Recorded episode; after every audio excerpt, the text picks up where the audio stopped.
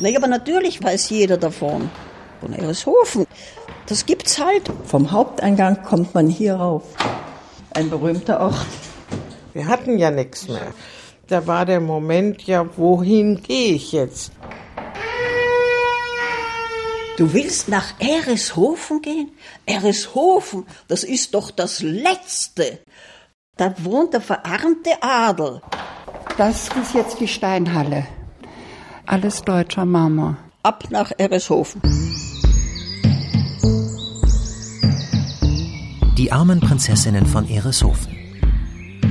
Da drüben ist der Springbrunnen, wo wir immer baden. Da kann man richtig schwimmen. Ich meine immer im Kreis nur rum, aber es ist doch eine gute Erfrischung. Mittellose Adelsdamen und ihr Schloss. Ein Feature von Anja Kempe.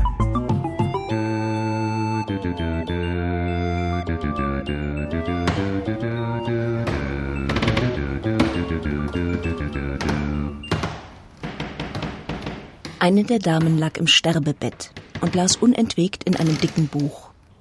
Die Pflegerin nahm an, es sei die Bibel. Als sie aber genauer hinschaute, sah sie, es war der Gotha, das Namensverzeichnis europäischer Adelshäuser.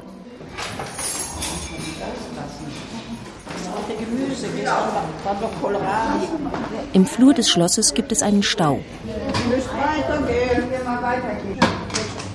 Um Punkt 12.30 Uhr geht es zum Mittagessen. Wie du mal erst. Jo, danke. Der Ehrenkodex des Adels sagt in der Resolution europäischer Adelsverbände, Pünktlichkeit ist erhaltenswert, Haltung ist erstrebenswert, Humor ist zukunftsweisend und alle Menschen sind anders. Der Adel ist auch anders. Nein, nein, nein, da sitzt die Ali. Dort. Gibt's manchmal Zank um die Sitzplätze? Nein. Nee. Die Kartoffeln stehen auf dem Tisch und Bratwurst mit Buttermöhren. Prinzessin Marie von Schöneich-Karolat nimmt Platz. Das ist ja schon verkehrt. Mein Name ist Marie, Prinzessin von Schöneich-Karolat. Marie Aloysia Mathilde Manfreda Sophia Prima Felicina Basilia, Prinzessin von Schöneich-Karolat, geborene Mensdorf-Pouilly, sitzt zwischen Franziska Gräfin von Schönburg-Glauchau und Ruth Baronin Geier von Schweppenburg. Alle Damen finden einen Platz an der langen Tafel.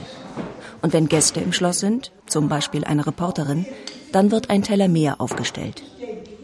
Adelheid Gräfin von Galen stellt die Damen vor, damit der Besuch weiß, mit wem er es zu tun hat. Das ist die Gräfin Schönburg. Ich bin Gräfin Galen, Baronin Geier, Frau von Taden, Baronin Fürstenberg. Dahinter steht die Gräfin Schasper. Auf dem Stuhl sitzt die Baronin Wendt. Und da hinten steht noch, wer ist das denn? Ah, Beißel, Baronin Beißel. An der Tür steht auch Gräfin Spee. Da kommt Baronin Romberg rein. Baronin Romberg. Baronin Romberg setzt sich neben Gräfin Schassberg. Der große Tisch, sieben Meter lang, steht in der Mitte des Raumes. An den Wänden hängen Ölgemälde im Rembrandt-Stil. Hier waren früher große Kamine, die sind jetzt abgestellt. Vor der Tür ein Balkon, dahinter ein schöner weiter Blick in den Park. Gräfin Spee hat ihren Platz direkt an der Balkontür. Das ist die Kräfte, die ums Haus fließt. Alles mit Enten sind da, Gott sei Dank. Vom Balkon des Speisezimmers aus blickt man auf die Gräfte. Das ist die westfälische Bezeichnung für einen Wassergraben, der ursprünglich ein Annäherungshindernis war und ein Schloss zu Verteidigungszwecken umgab.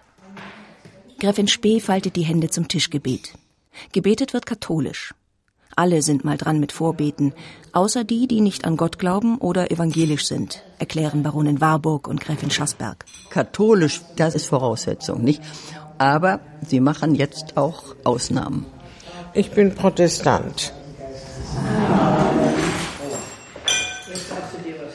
Immer reihum werden die Schüsseln gereicht. Gräfin Galen rümpft die Nase. Die Möhren hätten länger kochen müssen. Was ich jetzt sage, kommt drauf. Oh, ich schneide unanständige Sachen raus. Ich sag nichts Unanständiges. Gräfin Spee hat eine Idee für die Verwendung des Essens, das auf dem Teller zurückbleibt.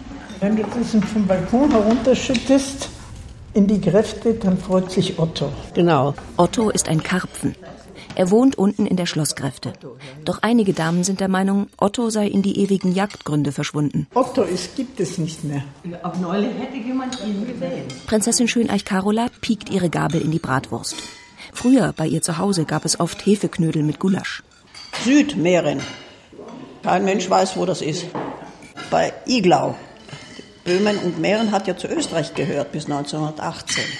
Die Prinzessin reicht der Gräfin gegenüber die Schüssel. Annemarie, Gräfin Beisel von Gimnich und ich bin Holländerin. Ich bin geboren auf Bali in Singaraja, das ist Indonesien jetzt. Damals war es holländisches Indien. 16 Damen wohnen im Schloss. Das Adelsregister von Ereshofen, dem Wohnsitz für verarmte Adelsdamen, kann sich sehen lassen. Im Grunde kann man sagen, hier versammelt sich der komplette deutsche Gotha in den Grenzen von, nein, nicht von 1937, eher von Holland bis Böhmen, in den Grenzen des Heiligen Römischen Reiches deutscher Nation. Gräfin Spee beißt in die Bratwurst. Mein Name ist äh, Marizita, Gräfin von Spee, geborene Freien von Pereira Arnstein. Also das ist ein portugiesischer Name. Die Vorfahren von meinem Vater kamen lange Jahre vor dem Wiener Kongress nach Österreich. Alles Offiziere, immer Offiziere. Familie meines Vaters waren immer seit vor dem Wiener Kongress immer Offiziersfamilien. Alle. Ziemlich hoch dekoriert, Gott sei Dank. Die Pereiras.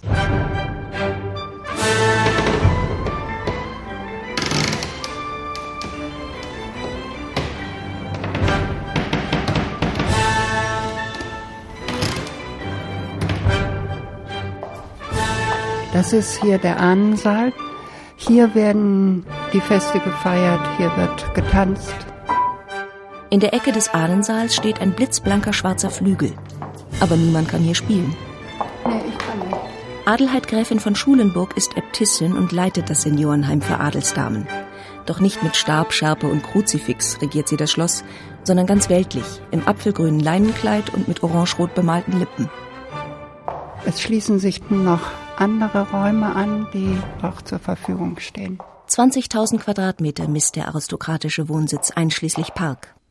Manchmal mieten Hochzeitsgesellschaften oder Leute vom Film Teile des Schlosses, aber ansonsten können die Damen alle Räume benutzen. Das Schloss gehört der Rheinischen Ritterschaft.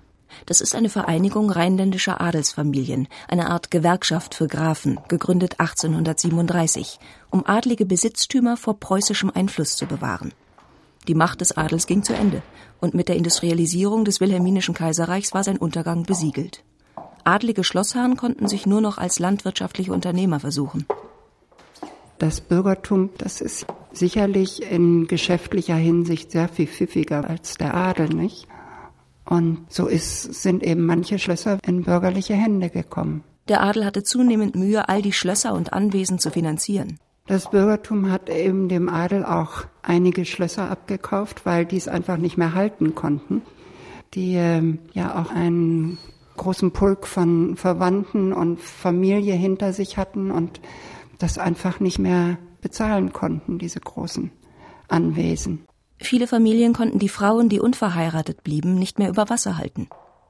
1920, zwei Jahre nach Gründung der Weimarer Republik, wurde das Schloss Ereshofen zum Stift für bedürftige, ledige, katholische, adlige Fräuleins.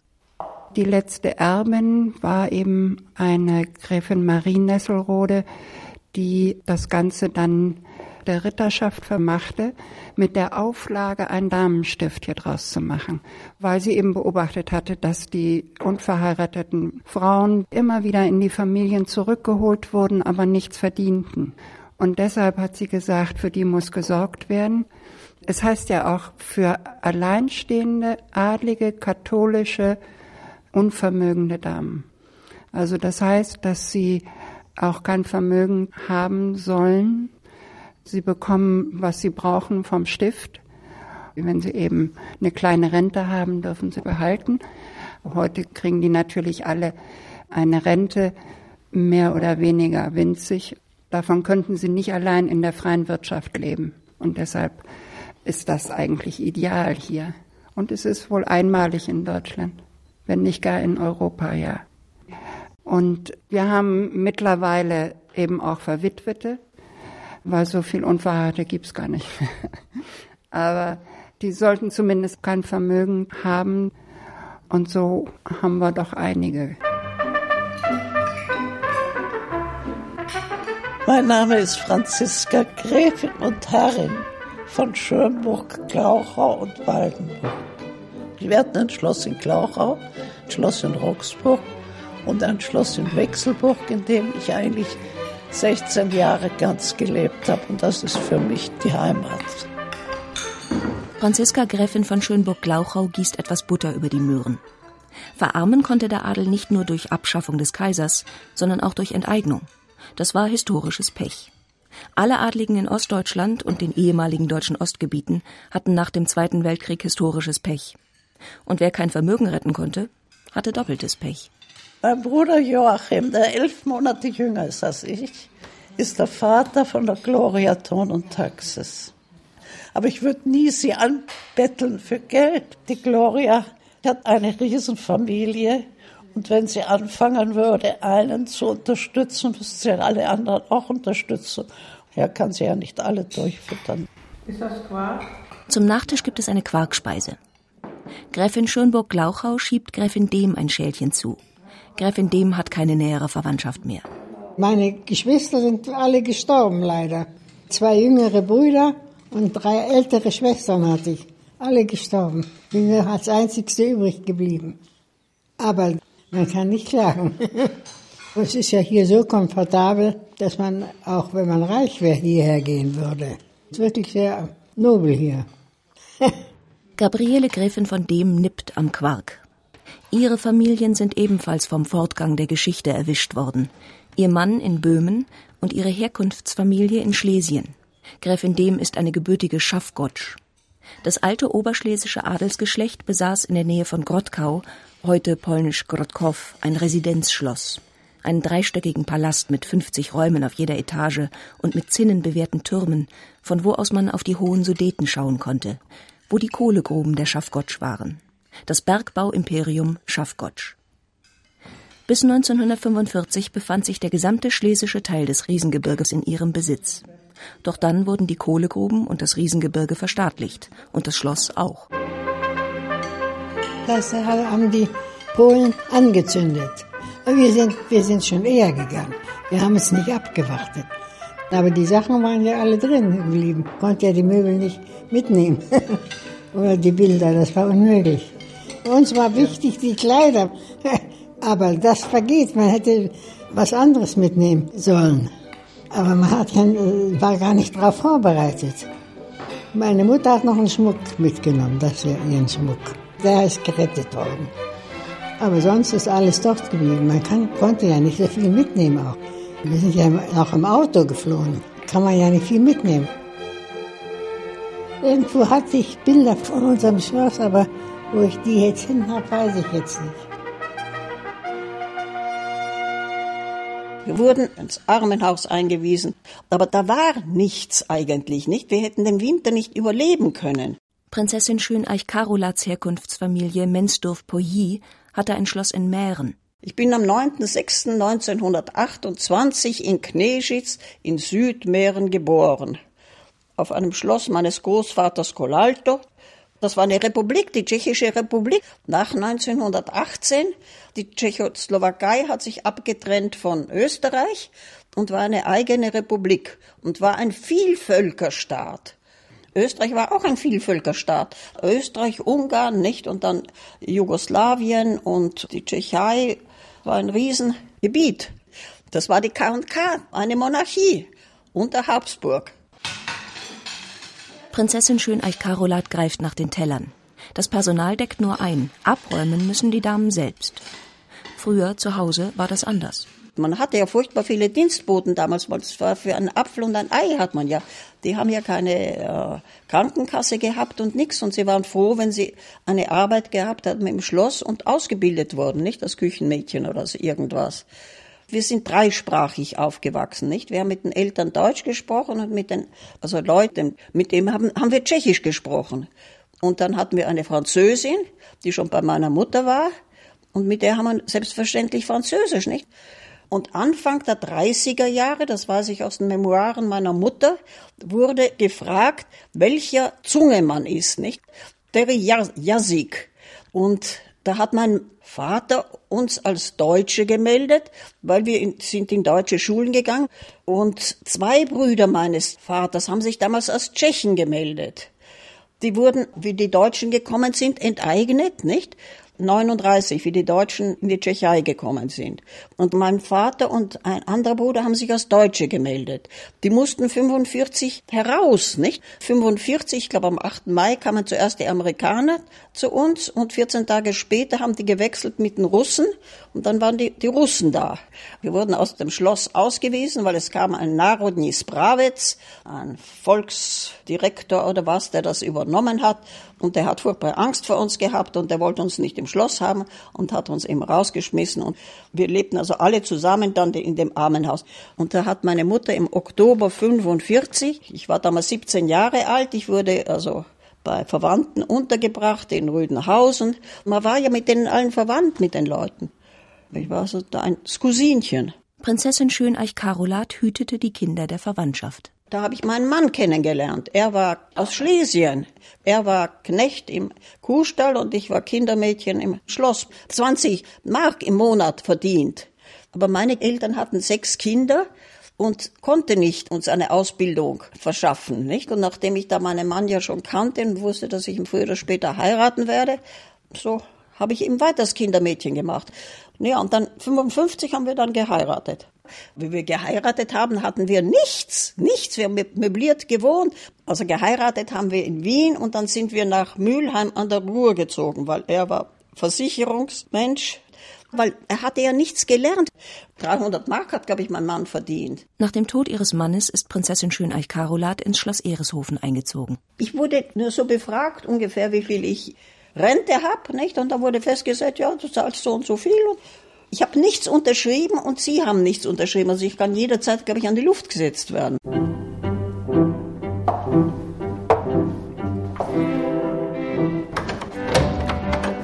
Dann ähm, zeige ich Ihnen hier nochmal die, die Kapelle. Im Erdgeschoss zwischen Bügelzimmer und Küche befindet sich die kleine mittelalterliche Kapelle des Schlosses. Das ist hier der alte Teil der ist 1399 entstanden, dieser Teil. Und dann äh, hier sind die ganzen Verstorbenen, diejenigen, die hier gewohnt haben. Gräfin Schulenburg zeigt auf die Ahnentafel neben der Kapellentür. Die Liste der adligen Fräuleins, die seit 1920 in Schloss Ereshofen schon gelebt haben, ist lang. Die Gräfin Strachwitz hat den Garten hier gemacht die Gräfin Westfalen, das sind hier Cecilia und Maria, glaube ich, war es. Nee, Hugoline und weiß nicht.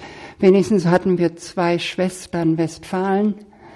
Dann hatten wir hier Lilienfeld, Magnus, Schweppenburg, Geier Schweppenburg.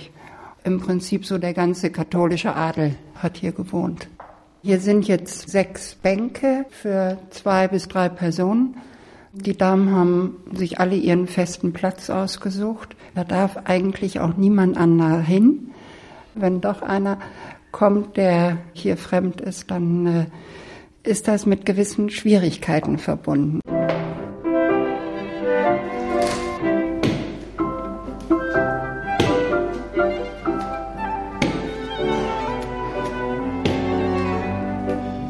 Gräfin Schönburg-Glauchau ist auf dem Weg in ihr Zimmer. Sie holt ihre Kreislauftropfen.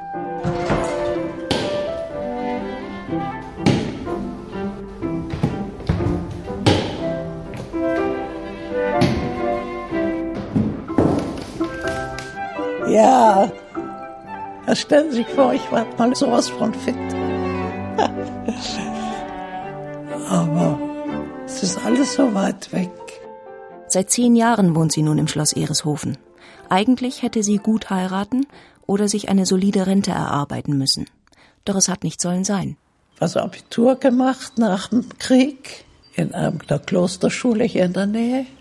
Ich wollte ja möglichst schnell unabhängig sein, dass ich nicht immer bitten musste um Geld und so.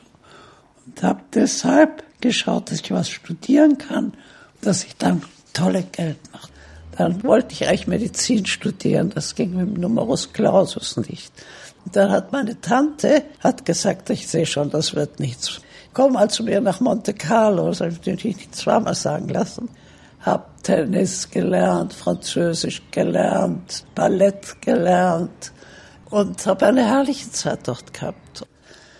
Es war immer schönes Wetter, es war das Meer, wo man schwimmen konnte, eigentlich fast das ganze Jahr über. Das war Anfang der 50er Jahre. Da konnte man viel tanzen und es war so alles aufwachend. Alles hat nach dem Krieg sich gefreut, dass alles vorbei war, dass wieder Feste gefeiert werden konnten. Die Partys waren dann im Sommer und es war vor allem eben gerade in Monte Carlo, weil Monte Carlo ist ein teures Pflaster.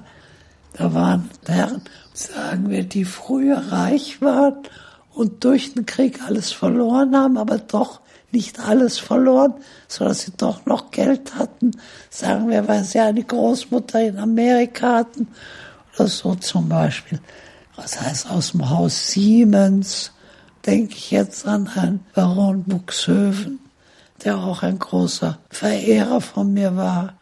Der war allerdings schon ein ganzes Stück älter. Ich war Anfang 20, der war Ende 40. Aber wir haben sogar ans Heiraten gedacht. Die Buxhoeven kamen aus dem Baltikum. Da waren ja die Russen schon längst. Haben sie genauso rausgeschmissen wie uns. Sagen wir, seine Mutter war eine Siemens. Daher kam das Geld rein, dass er sich sowas leisten konnte. Das war der Siemens Clan. Haben heute noch genug Geld. Und es waren dann große, sagen wir, Tennismatches. Und dann hat man natürlich mit den Tennisspielern auch sie kennengelernt und mit ihnen ausgegangen. Und ich war sehr geschmeichelt, wenn die mir den Hof gemacht haben, natürlich. Ein Bruder von meiner Mutter, ein Graf Baworowski, war selbst großer Tennisspieler. Und der hat für Polen gespielt, aus der Zeit vom Kramm. Gottfried Freiherr von Kramm wurde in den 50er Jahren der Tennisbaron von Monte Carlo genannt. Aber was noch Monte Carlo war, Tontaubenschießen auch ein Cousin von meiner Tante, der ganz begeistert war. Aber so nervös, den durfte man nicht ansprechen. Der musste sich immer konzentrieren. Da zum Beispiel, so Leute waren auch da. Mitrowski hieß der, der Cousin von meiner Tante, Wladimir Mitrowski, ein Tscheche. Das waren eben internationale Wettbewerbe in Monte Carlo fürs Tontaubenschießen in den 50er Jahren. Da konnte man viel Geld gewinnen. Und meine Tante war begeisterte Casino-Geherin und da durfte ich immer mitgehen. Sie hat mir so ein bisschen Geld gegeben, dass ich auch Amstel spielen konnte. Es war für mich eine Welt für sich, aber es ist natürlich folgendes, ist, man hat in diesem Alter etwa, wirst du heiraten, oder machst du einen großen Beruf, verdienst einen Haufen Geld? Oder wie entscheiden sich jetzt deine Wege? Aber mir war klar, dass das ganze Leben nicht nur aus Monte Carlo besteht. Es sei denn, dass man wirklich einen reichen Mann heiratet, das hätte mir schon auch gefallen.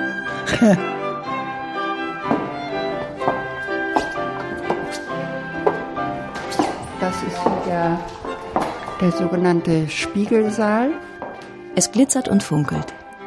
Der Lieblingsraum von Gräfin Schulenburg, der Äbtissin des Damenstifts, ist der Spiegelsaal. Vielleicht nicht ganz so prächtig ist er wie der Spiegelsaal im Schloss Versailles, wo 1871 König Wilhelm zum deutschen Kaiser gekrönt wurde. Das Paradezimmer wird meistens an Feiertagen genutzt. Durch die Fenster scheint die Sonne auf die Spiegelflächen.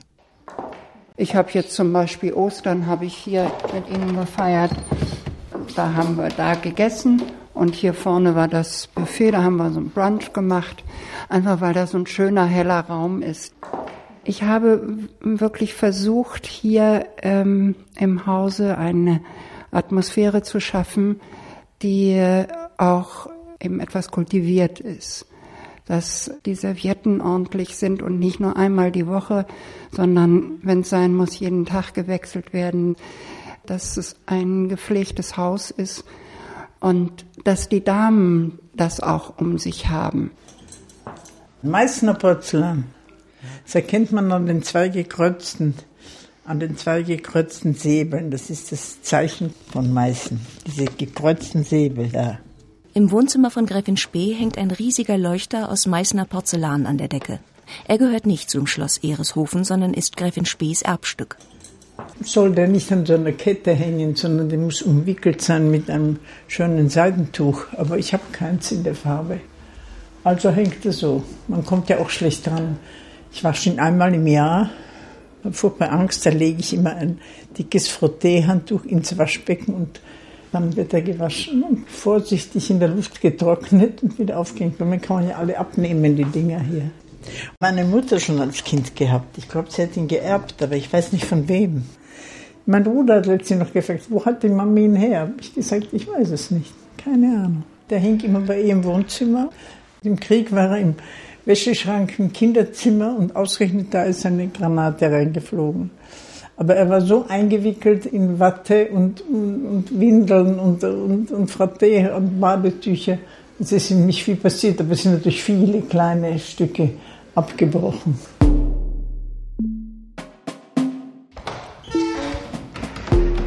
Gleich gibt es Kaffee. Die Gräfin macht sich auf den Weg. Wir sind oben am Gang und hier ist die große Treppe hinunter in die Steinhalle. Die kann man ist aber zu, aber man kann sie sehen wenigstens. Überall stehen riesige Schränke an den Wänden. Der Adel hat große Möbel, weil in den Schlössern so viel Platz ist. Großzügiger als in Häusern. Alles große Gegenstände.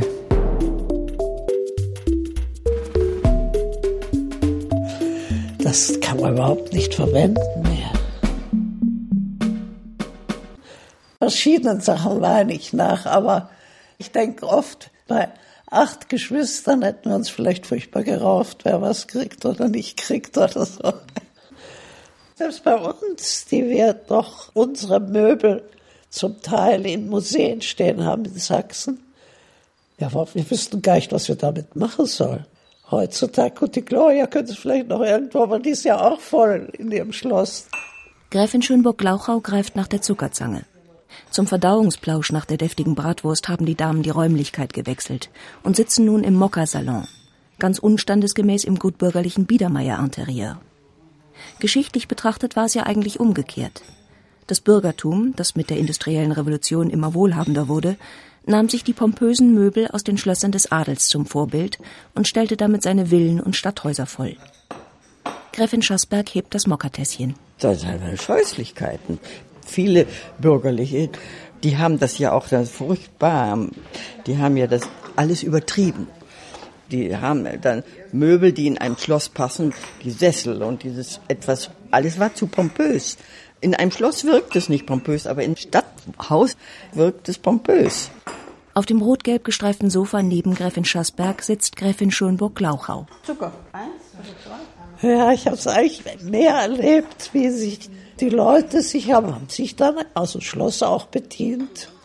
Die Leute im Dorf haben gedacht, bevor die Russen hier alles kurz und klein schlagen, holen wir uns lieber Sachen raus, die wir noch gebrauchen können. Und wie ich dann nach dem Krieg wieder drüben war in Sachsen, ich bin die Leute besuchen gegangen, die früher bei uns angestellt waren. Und habe gedacht, ach, schau Sie mal an, was da steht, die kenne ich doch, den Schrank und so. Aber da passt doch nicht gut rein. Wenn man adelig ist, tut man manchmal lächeln über die Nicht-Adeligen, die besonders vornehm sein wollen. Sie stellen sich vor, dass es ein glücklicheres Leben ist, kann ich mir nur vorstellen. Gräfin Schönburg-Glauchau wirft den Kopf zurück und bohrt ihren Blick in den Stuck an der Decke. Ich habe als Kind immer gesagt, ich heirate nie ins Bürgertum. Das ist ein großes Risiko, wenn man es macht. Adel und Bürgertum zusammen heiraten. Es ist riskant, weil sie doch nicht von Kindesbeinen an darauf vorbereitet waren, doch in einer auf einer Stelle zu stehen, die eine Rolle spielt. Ganz oben ist die Kaiserin, darunter die Königin, dann schon die Erzherzoginnen, das sind also die aus kaiserlichen Familien. Dann Prinzessinnen, ob königliche oder auch fürstliche Häuser. Fürstin noch über den Herzogin auch. Herzogin ist über der Fürstin noch sogar noch. Dann gibt es die fürstlichen, die erlauchten Gräfinnen und die normalen Gräfinnen. Merkt man dann schon, dass das ein bisschen was anderes ist. Das Bürgertum ist doch von Anfang an irgendwie anders erzogen. Dass sie genug große Autos haben, genug Fernsehen haben, wollen halt einfach, dass das Geld mehr wird. Und Adel hat meistens Geld gehabt, zumindest, war von vornherein, hatte der meistens mehr Geld als das Bürgertum und musste deshalb gar nicht so nach dem Geld schauen. Es war nicht so dieses höchste Ziel, dass man reich ist. Man war es, man hat eigentlich nicht einmal drüber geredet. Gräfin Galen knabbert einen Keks. Das ist ein Beibiss. Ein Biss, der dabei gehört. Keks oder Schokolade oder Praline hinterher oder irgend so eine Kleinigkeit zum Mocker. Beibiss. Gräfin Schassberg gießt sich einen Mocker nach und nickt. Ja, das sollte man auch ein bisschen aufrechterhalten, diese alte Tradition. Wie man isst, nicht? Wenn Sie heute in ein Restaurant gehen oder ein gutes Hotel, wie teilweise die Menschen essen, das ist wirklich keine Freude, nicht? Hinten in der Ecke an einem Fenster des Mokka-Salons sitzt ein Adelsfräulein im Sesselchen und schneuzt in die Serviette. Gräfin Galen und Baronin Warburg scheinen damit nicht ganz einverstanden zu sein. Ja, es gibt auch Adlige, da frage ich mich wirklich, wo die ihre Erziehung genossen haben. Ja, da kannst du nichts machen. Äh, aber wenn das doch von klein auf in einem steckt, Ali, dann dürfte man das doch nicht vergessen. Ja, also ich frage mich wirklich. Einige können nicht Bitte und Danke sagen zum Beispiel. Ja, dass man auch schon mal an diesem Messer leckt, das gibt's auch. Der Wirt schneuzt. Muss man mitleben? Ja. Wir waren ausgebombt und haben wirklich beengt gelebt, aber man hat zu Hause hat man sehr auf die Manieren geachtet. Wir haben es anders gelernt, nicht? Ja, genau. Ich habe gelernt, ich muss alles essen, was auf dem Teller was liegt. man sich nimmt, muss man ja, essen. Genau, das lernte ich auch. Weil die Möhren ein bisschen hart sind, sie auf dem Teller zu lassen. Und wenn ich das mittags noch nicht gegessen hatte, dann wurde das abends noch mal gewärmt. Ja. Und wenn das abends auch noch nicht weg war, dann gab es das nächsten Tag zum Frühstück, aber kalt. So lange, bis das alle war. Gräfin Dem reibt sich die Augen. Ja, eine, eine Art Disziplin haben, wurde uns beigebracht. Wir müssen alles essen, was auf dem Teller kam, das war auch so eine, weil die Leute auf einem geschaut haben, besonders in unserem Ort. Mein Vater hat ja Kohlengruben besessen auch. Und sehr viele Arbeiter. Es waren viele, ein paar hundert schon. Und die Arbeiter waren ja damals nicht so sehr gut bezahlt. Die mussten ja sehr sparen mit dem Essen und so.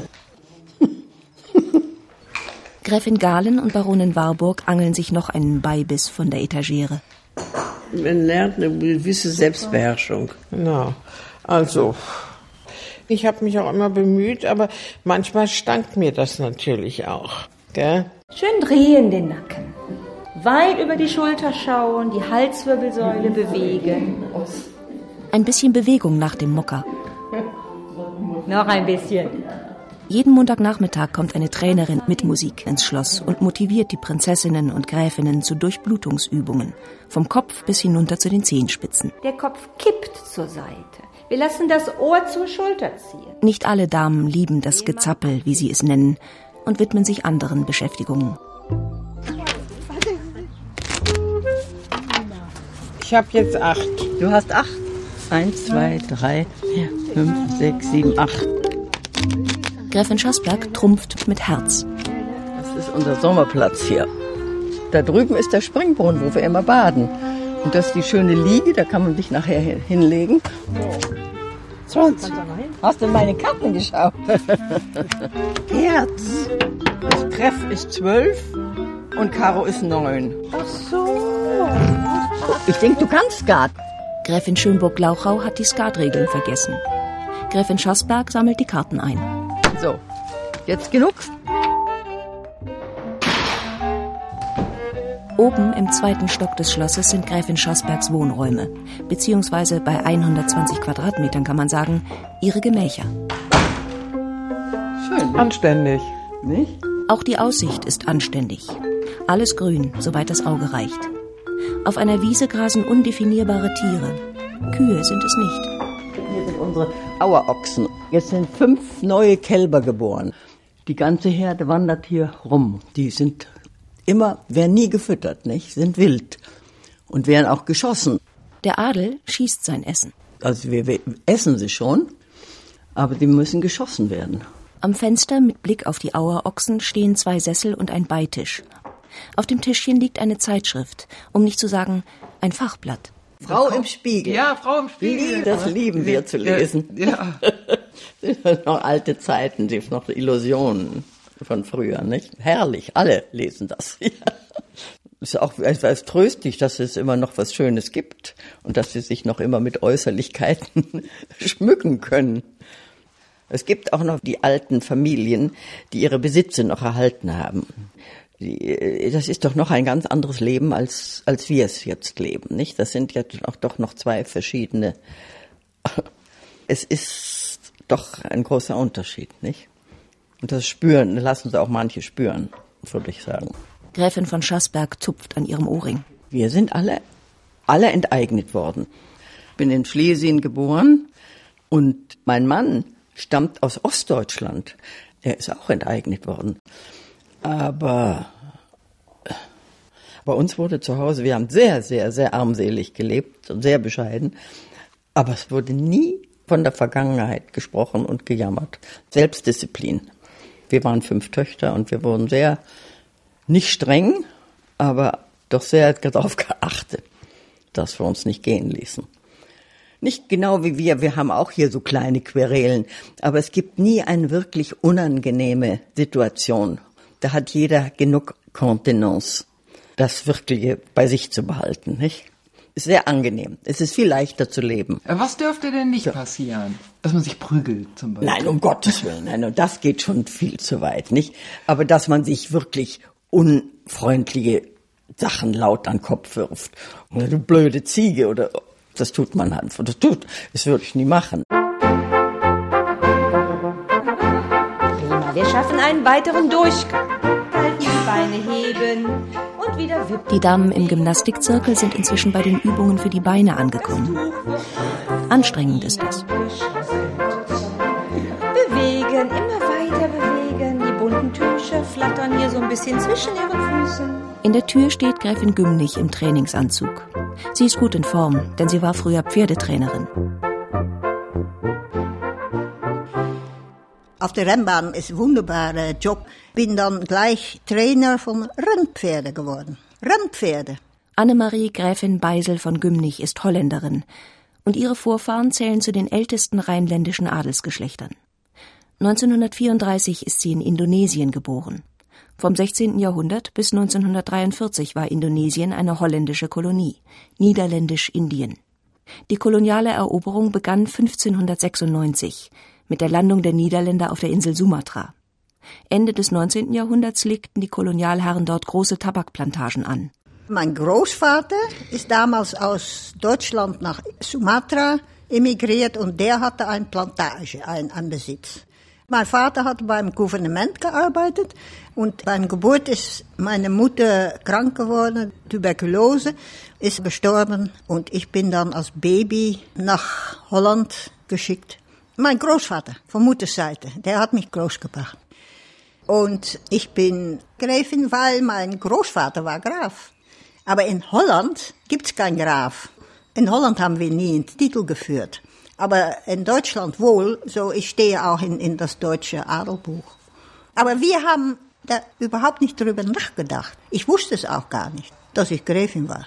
In Holland gebrauch bloß nicht deinen Titel, dann wirst du nicht mehr angeguckt. Die sind dich aufgeblasen.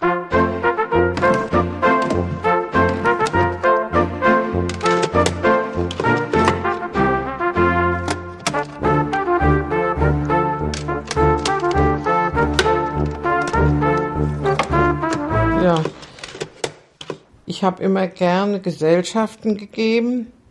Das kann ich hier nicht mehr. Und ich bin ein großer Verdi und auch Mozart-Fan. Baronin Warburg findet die Mozart-CD nicht. Sie ist zu Besuch bei Gräfin Gahlen, die drei Türen weiter wohnt. Ich kriege Ärger mit Nachbarn. Gräfin Gahlen schließt ein offenes Fenster.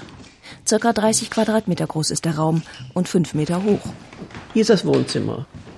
Nebenan habe ich ein kleines Schlafzimmer, wo eben das Deckengemälde der Attraktion ist. Ja. Wenn Adelheid Gräfin von Gahlen in ihrem Bett liegt, dann schaut sie auf den schönsten Mann der griechischen Mythologie. Der Adonis ist das. Nebenan im Wohnzimmer hängt noch ein Mann, eingerahmt über der Kommode. Berühmte Verwandtschaft, erklärt die Gräfin. Das ist der Kardinalbischof von Galen. 33 ist er Bischof geworden und 46 ist er als Kardinal gestorben. Der hauptsächlich mit durch seine Predigten gegen Anästhesie und solche Sachen gewettert hat. So Sachen, die Nazis machten und die anderen nicht haben wollten. Clemens August Kardinal Graf von Galen hat zu Zeiten des Nationalsozialismus Reden gehalten gegen die Euthanasieprogramme der Nazis und ist deshalb in die Geschichtsbücher eingegangen. 2005 wurde er selig gesprochen. Und das bin ich. Ich bin Dezember 24 geboren. Ne? Gräfin Galen ist in einem Schloss in Westfalen geboren, in Diestede. Ja. Die Gräfin knallt einen kleinen runden Weinuntersetzer aus weißem Porzellan auf den Tisch. Darauf ist Schloss Krassenstein abgebildet. Solche Untersetzer kann man in Andenkenläden in der Region kaufen. Da bin ich geboren, das gehörte meinem Großonkel damals. Dies hätte Schloss Krassenstein. Oi. Zwischen Beckum und Lippstadt, also Münsterland. Und da durften die wohnen, die Eltern. 1919 haben meine Eltern geheiratet. Und das sind meine Eltern als Brautpaar. Meine Mutter kriegte Alimente von zu Hause, Neuburg, ne? Das ist Schloss Neuburg, das ist bei, bei Gülden, das ist holländisch. Weil der, die Damen das nicht äh, erben durften und dann kriegte es der Bruder meiner Mutter. War eben nichts mehr da, ne? Gräfin Galens Mutter hatte nichts auf der Kante, weil Frauen die Familienbesitztümer nicht erben konnten. Die adligen Töchter heirateten in andere Besitztümer hinein. Aber Gräfin Galens Vater hatte auch nichts, weil er nicht der erstgeborene Sohn war. So schrieb es das adlige Erbrecht vor, bis am 11. August 1919 mit der Weimarer Reichsverfassung die, wie es hieß, Vorrechte oder Nachteile der Geburt oder des Standes aufgehoben wurden und auch für den Adel die bürgerliche Erbfolge galt und alle Brüder und Schwestern sich ein Schloss teilen mussten. Aber 1919 hatte der ältere Bruder von Gräfin Galens Vater das Schloss schon geerbt, so dass der leer ausging. Die nachgeborenen Brüder kriegten eben nichts, nicht? Die Ältesten schleppten das gut an, das musste das zusammenhalten. Und die nachgeborenen Brüder, die wurden entweder äh, Militär oder Advokat oder ich weiß nicht, was sie alles machen, nicht? Auf jeden Fall mussten die sich selbst durchschlagen. Die Armut kam nicht von, ich weiß nicht wo, aber eben, weil sie eben nicht, äh, nichts kriegten, nicht? Auch Gräfin Gahlen hat, genau wie ihre Mutter, nicht in ein wohlhabendes Haus hineingeheiratet. Weil ich keinen Kerl gekriegt hab. Gräfin Warburg setzt sich neben Gräfin Gahlen auf die Couch. Sie war auch nie verheiratet. Mich hat keiner gewollt. Gibt's keine für uns. Gräfin Gahlen schaut Baronin Warburg an. Ja. Von meinem Jahrgang ist, sind sehr viele abgeschossen worden, ne? Von den Jungs. Mein Jahrgang war natürlich durch den Krieg sehr reduziert, ne? Ich meine, die Jungs, die Jahrgang 24, die gab's kaum noch, ne? Es waren noch sehr viel gefallen im, im Krieg, ne? Und dadurch gab es eben auch sehr viel mehr unverheiratete Frauen. Die Männer waren meistens tot. Denn wenn ich auf Festen war, dann war es immer so, wir mussten uns dann zwei Damen einen Herrn teilen. Und nachher habe ich mir gesagt, also ich muss nicht heiraten. Nur heiraten, um verheiratet zu sein. Da war ich nicht der Typ dazu. Und da war der Moment, ja, wohin gehe ich jetzt? Ich musste ja von irgendwas leben. Von nix kommt ja nix. Und von einer Familie zur anderen wollte man ja im Grunde auch nicht immer. Ja, ich wäre nie, ich wäre nie zu meinem also Bruder gegangen. Nee, obwohl die genug Platz hätten. Und gelernt habe ich, ich wollte an sich Kinderkrankenschwester werden. Dann war ich aber noch zu jung, dass ich anfangen konnte. Dann habe ich erst mal angefangen als Kindergärtnerin und dann, ich bin ja nachher bei dem Roten Kreuz gewesen von 81 bis, warte mal, 96. Wir kriegten da ja noch eine Zusatzrente.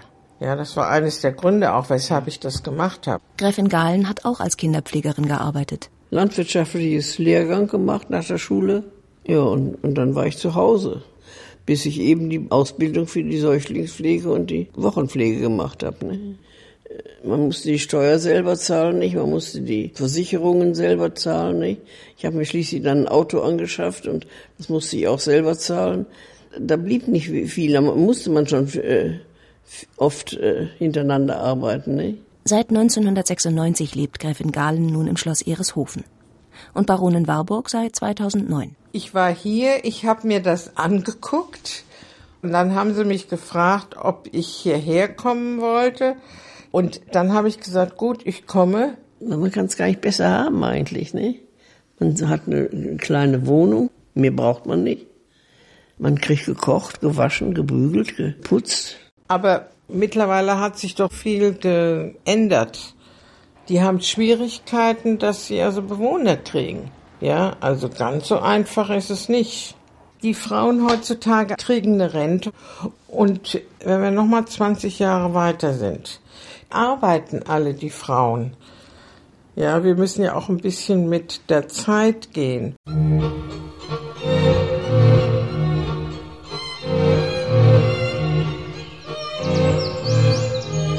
Hinter dem Schloss geht langsam die Sonne unter.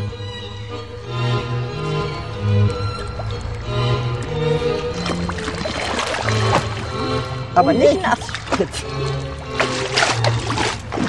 So. Gräfin Schossberg und Gräfin Gümmlich nehmen noch rasch ein Bad im Springbrunnen. Ja.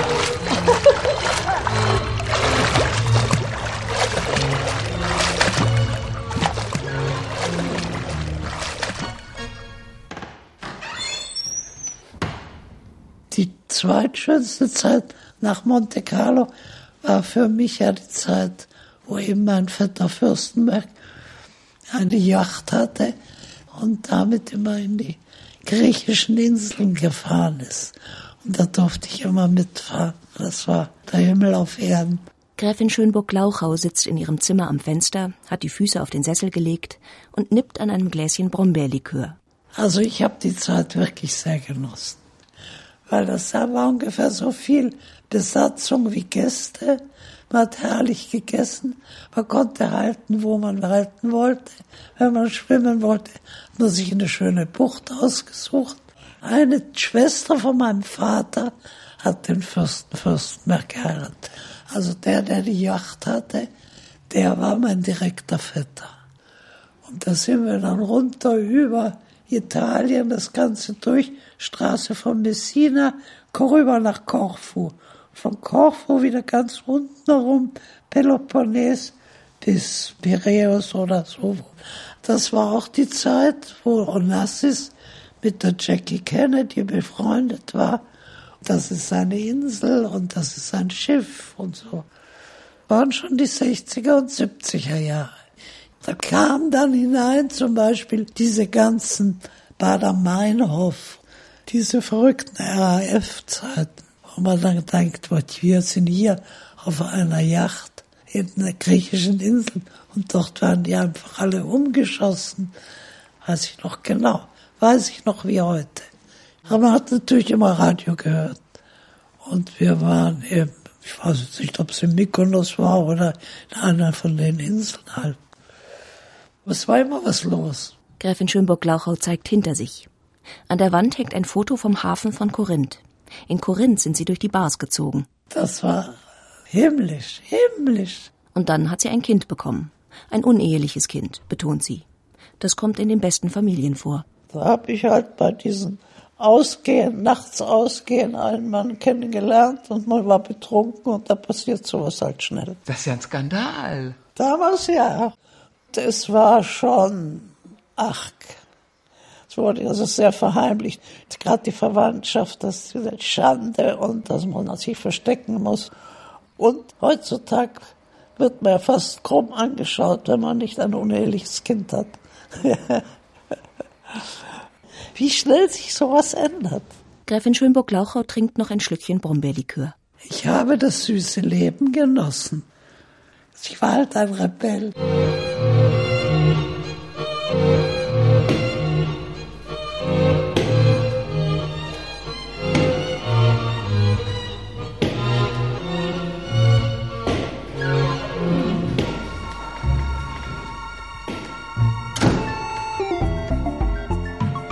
Die armen Prinzessinnen von Ereshofen, mittellose Adelsdamen und ihr Schloss.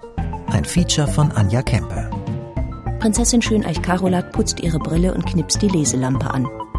Ich könnte ja stundenlang meine Fotografien sortieren. Da habe ich drei Schachteln davon. Es sprach Sascha Maria X. Regie und technische Realisation Anja Kempe. Redaktion Walter Filz. Baronin Warburg trifft Vorbereitungen für den Abend.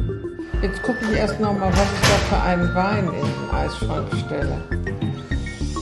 Du hast gerne immer ein bisschen äh, trockneren. Wir haben leider gern süß, aber das ist nicht so vornehm.